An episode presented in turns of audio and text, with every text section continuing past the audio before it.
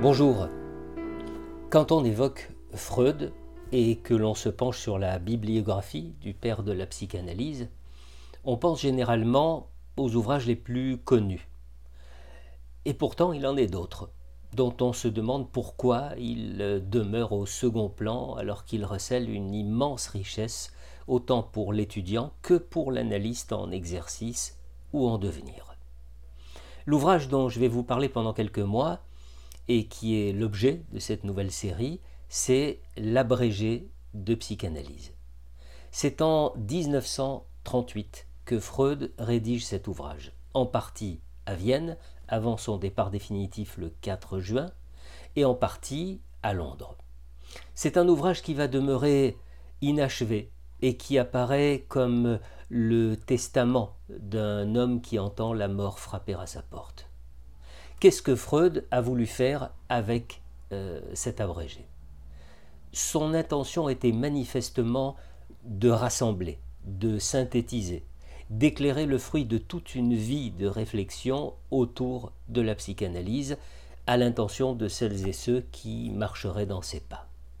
C'est comme si l'on entendait à l'adresse de ses héritiers Sparsa colligo, euh, je rassemble ce qui est épars. Donc, œuvre de synthèse et de concision.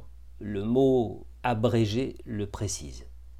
Mais euh, ne vous y trompez pas, l'ouvrage va bien au-delà.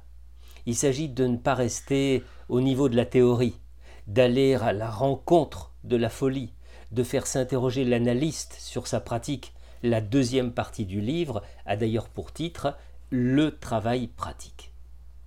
Ne cherchez pas dans cet ouvrage une chronologie fidèle de la genèse, de l'évolution de la psychanalyse.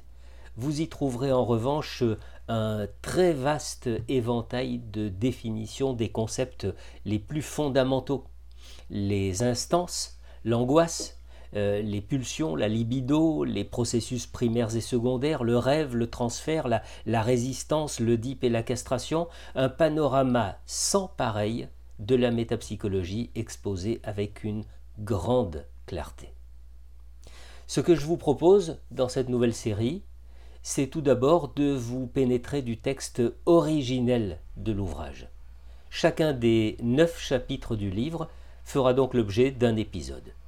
Et puis après cette lecture qui respectera fidèlement le texte, je reviendrai sur certains points qui méritent, mon sens, d'être développé. Bonne écoute et bon voyage avec Sigmund Freud.